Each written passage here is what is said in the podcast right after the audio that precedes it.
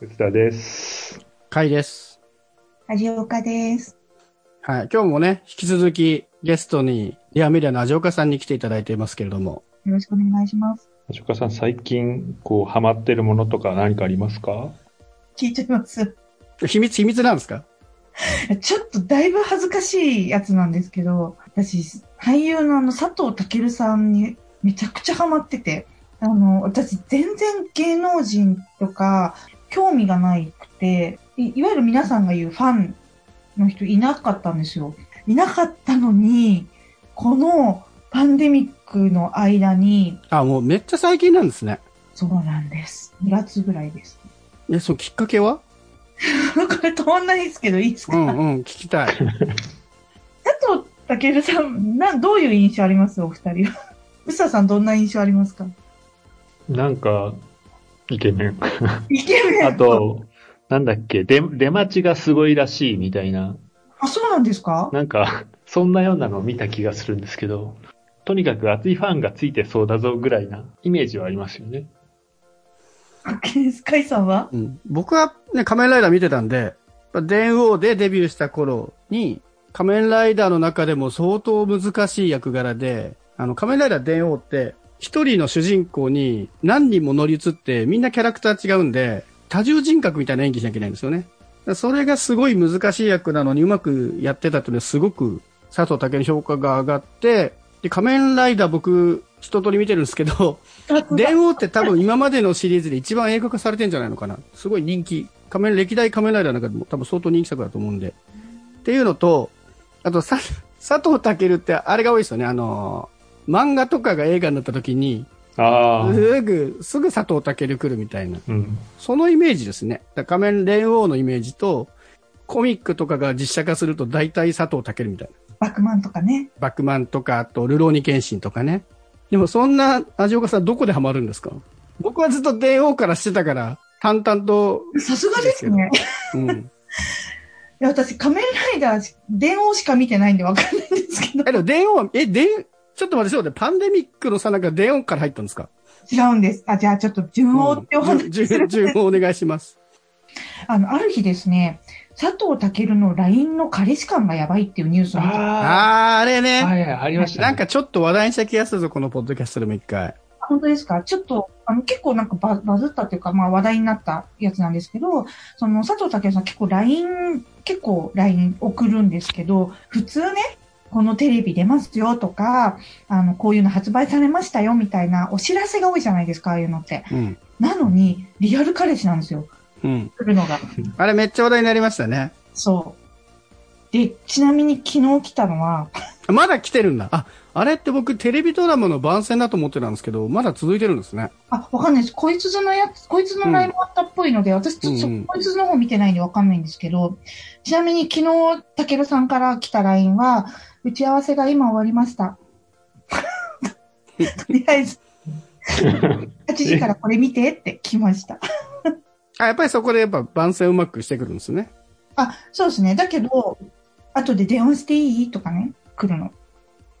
電話してくるんですか？本当に。電話してくるんですよ。で、この電話が何かっていうと、シュガーっていう、その、1対1のテレビ電話ができるアプリがあって、このファンと1対1でテレビ電話をやっているのを10万人ぐらいの他の人たちがライブ配信で見ているみたいなことができるアプリがあってですね、電話していいっていうのは、そのシュガーをこれからやるよっていう合図なんですけど、電話していいとか、あの、リアルでも最近あんまり聞かないですよね。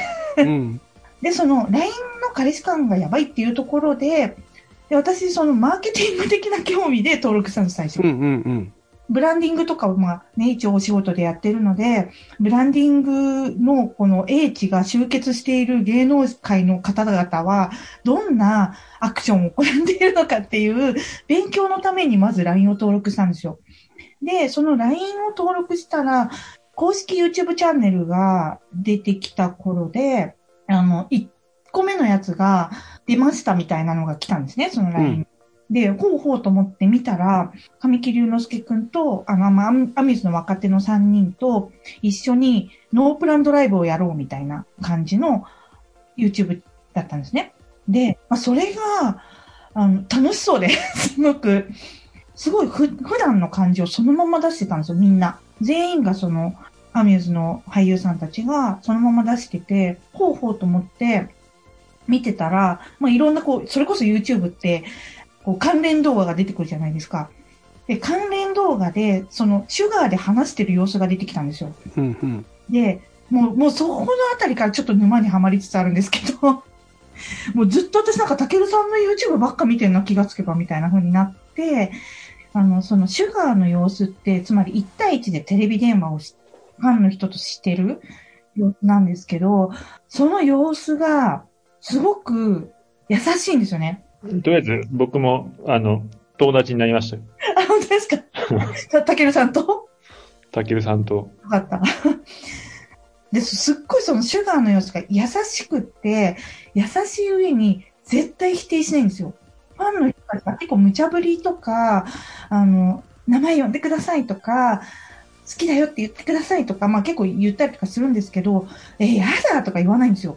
えー、とか言いながら、なん、何でも言ってくれるみたいな感じで、何この全肯定の人はと思ったんですね。いや、それが、それをしかもリアルタイムで、カットなしに何十、何万人も見てる中でやるっていう凄さ。しかも、ファンが話してるからやらせでもないですもんね。そうなんですよ。で、リアルに当たってる様子なので、す、この人すごいなと思って。で、そしたらもうなんかもうインスタの検索のところとかにもたけるさんがいっぱい出てくるようになって、いや、でもそういえばこの人どんな作品出てるんだっけなってもう全く知らない私テレビも全然。すごいな、逆に入ったんですね。作品知らずに、LINE から、シュガーから来ての、何一番最初見ました？えっと、ルーキーズです。ルーキーズ出てたんだ。出てました、出てました。ルーキーズはもう、仮面ライダーとウルトラマンがいっぱい出てる集合体ですからね。ウィキペディアを見たときに、私、龍馬伝ちゃんと見てて結構実は。龍馬伝の岡田伊蔵役で出てたんですね、たけるさんが。で、岡田伊蔵が死ぬ時のシーンを私未だに覚えてて、あ、あの人だと思ったんですね。その時に、あの岡田伊蔵やった人なんだと思って、で、すごいいい俳優さんだなと思ってたんですよ。そっから、もう、ルーキーズ見て、全作品見るようになるんですけど、基本、あの、主演がやっぱ多いんですよね。龍馬伝以降はほぼ主演出ていて、主演なのに、で、まだ20代の頃なのに、キャラがす定まってないんですよ。20代で主演やってる方って結構同じキャラクターをやってませんか？あなるほどね。神木隆之介くんとかだったら、こう、弟キャラで、こう、誠実な高青年みたいなややつだったりとか、あの、須田正樹さんとかは、ちょっとこう、切れ気味の悪っぽい役だったりとか、キャラクターがある程度定まってるんですけど、たけるさん全然定まってないんですよ。元がね、彼ってそういう、電王から来てますからね。電王を見ると余計そういう感じはあるな。そうで、私、電王は結構最後の方に見たので、あ、ここ、もうこの時点でこうだったんだと思って、でもっと好きになったんですけど、それで。で、あのーギボムスギボと娘の部分はいはいはいはい。の麦、パン屋さんの麦うんうん店長役って、もう超絶おバカなヤンキー役やってると思えば、トンビでは出版社に勤める超絶高青年の役、誠実を絵に描いたような役やってたりとか、バクマンでは20代後半なのにね、高校生の役 そうそう、不器用な高校生みたいな役やってたりとか、ルーキーズはドレッドヘアで、もう本当にもうヤンキーの、あの、ちょっとおしゃれなヤンキーみたいな役やってたりとか、で、あと恋続、あの、恋が続くよどこまでもは、ド S のお医者さんっていう、まあ一番多分彼の素のキャラに近いキャラクターをやってたりとかっていう、本当に多彩で、作品をどうやったら自分がいることでもっとさらによくできるかっていうのをやってるなっていうのを、まあ、作品からも伝わるし、作品のメイキングからも伝わってくるみたいな感じでハマりました。でちなみにですね、私、ルルー検診だけ見てないんです。え、なんで？あれ看板じゃないですか？そう、看板作品じゃないですか。佐藤健の代表作で言ったら割と、え、もうすぐ新しいのも始まりますよね。で、ゴールデンウィークなんですけどね、次。で、ゴールデンウィークの前には絶対見ようと思ってるんですけど、最後に楽しみに撮っておこうと思ったら、なんか 見るタイミング外してちょっとまだ、ああ、なるほどね。そっか。看板すぎるがゆえに。そうなんです。その後全部見てるんです。いや、でもちょうどいいじゃないですか。これから劇場版がはじ、ね。そう、そうもう絶対、私絶対あの DVD とか買っちゃうと思うんですけど、もう写真集も買っちゃうわ、カレンダーも買っちゃうわ、だいぶですね。すごいなどこに書く。のお前みたいなうん。感じなんですけど、あの、で、これって、すっごく私勉強になったんですよ。この私が、あの、このた佐藤健さんにハマるこの道筋って、ブランディングを確立する道筋そのものだなと思ったんですよね。で、それを学べたのが私、実は一番、私にとってすごい良くって、何かっていうと、その人のポリシーを見せるっていうことなんですよね。うん。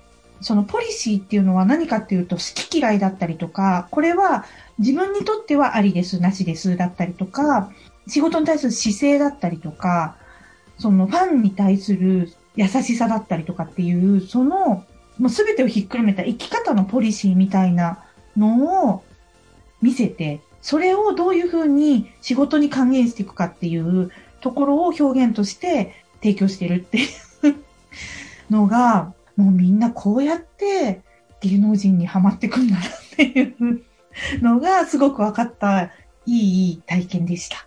まだちょっと特殊なルートな気がしますけどね。普通こう映画見たりとか、こう顔かっこいいから入るところを、まあそれが今の芸能人の新しいなんかブランディングな気もしますけど。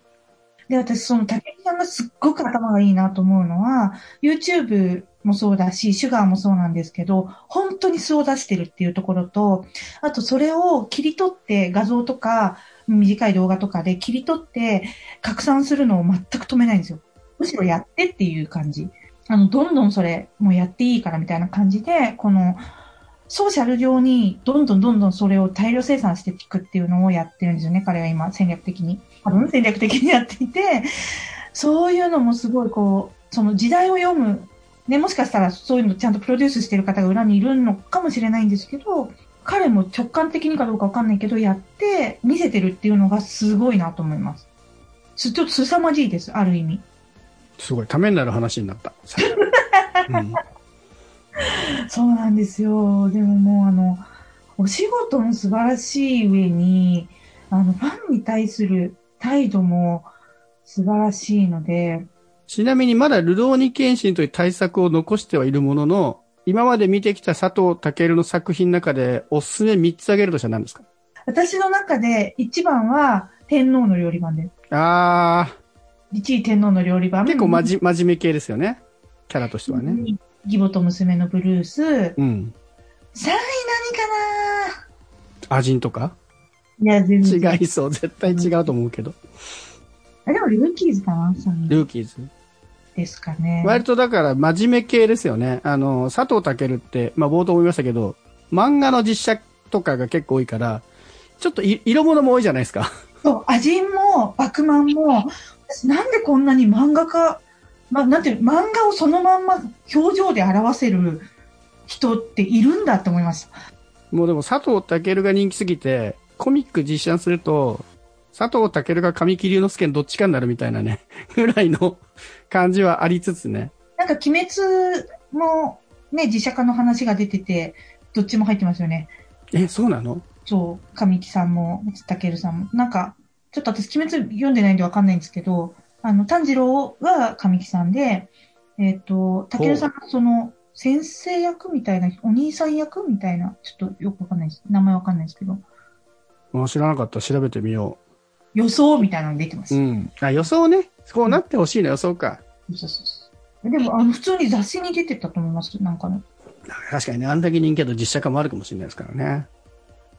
そうなんです。で、天皇の料理番も、義母と娘のブルースも、トンビも、森下よし子さんっていう脚本家の方が書いてるんですよ。だいぶいいですね。マニアックになってきた話が。で、私、この森下さんの脚本大好きなんだなと思って、すごい私のツボにめちゃくちゃハマる。こうね、愛情を描くのがすごく上手い脚本家の方だなと思って、でもそっからまた違う世界にね、広がり、あの、鈴木亮平さんが出てるものとかも なんか見始めたりとか。ちなみにそれ過去作って何で見てます？過去作は、えっと、アマゾンプライムと、なんだっけ、パラビあ、やっぱそこでパラビか。と、えっと、何でしたっけ、もう一個、えファ、あとなんだろう、FOD? あ、そうそうそうそう、フジ FOD テレビオンデマンド？ぐらいです。ぐらいって結構、結構なります。でも、パラビはもう解約しました。あ、もう全部見終わっちゃった。今月、今月で解約しました。なるほどの見たんで。すごい。つまりあれですね、ブランディングとか考えてたら、佐藤健の LINE をフォローしましょうということで。いや、本当にそうだと思います。あの、見せ方をはすごく学ぶこと多いなとも思いますね。たけるさんがやるからっていうのもあるんですけど、あ、でも彼すごくて、あの、デビューした当初2年間ブログ毎日更新したりしてるんですよ。へえ、それは知らなかった。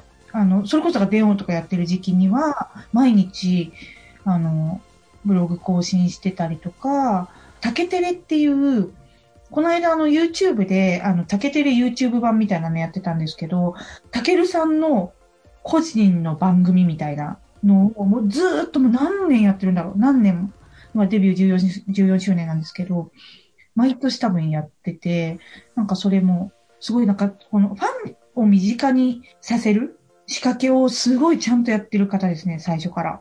すごい。これ、リアメディアニュースレターで書けるんじゃないですか、もう一本。え、書いていいです十分、うん十分マーケティング要素たっぷりだと思うんですけど、PR 要素も本当。ですか？本当ですか、そう、私でもこれ、この話、まあ、会う人会う人にしてるんですけど、あの、でもノートに書けって言われます。これだけ、その、芸能人にはまる過程をちゃんと言語化して 言う人なかなかいないから。確かにね。そうそうそうそう。ノートに書いとけってなんか言われます。ノートのね、動画とかもね、見せられるから。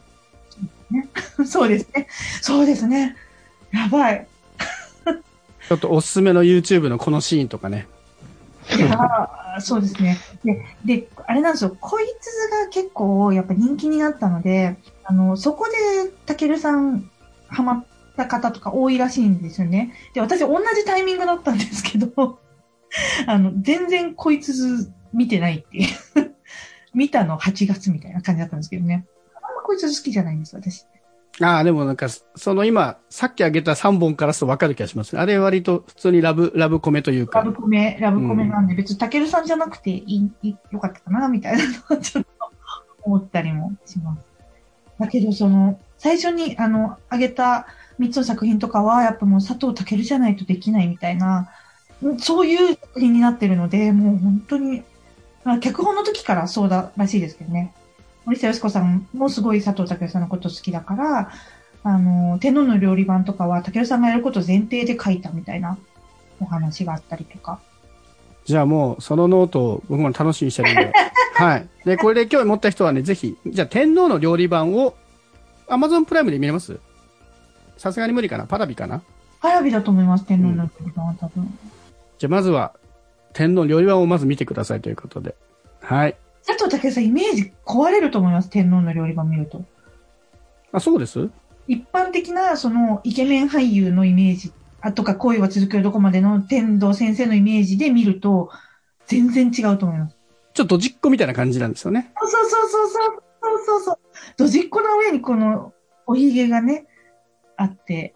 ね、あと、鈴木亮平のね、とんでもない、痩せっぷりと、そうも含めて、鈴木亮平さん、あの、あの、水も飲まないで撮影に臨んだっていうエピソードがありますよね、あれ。あの、やつれ感出すのには、食べないだけじゃなくて、水も、水を取らないのが一番効くんだみたいな話をたけるさんがしてました。はい。じゃあ、ぜひね、はい、興味持った人は天皇料理版見てみてください。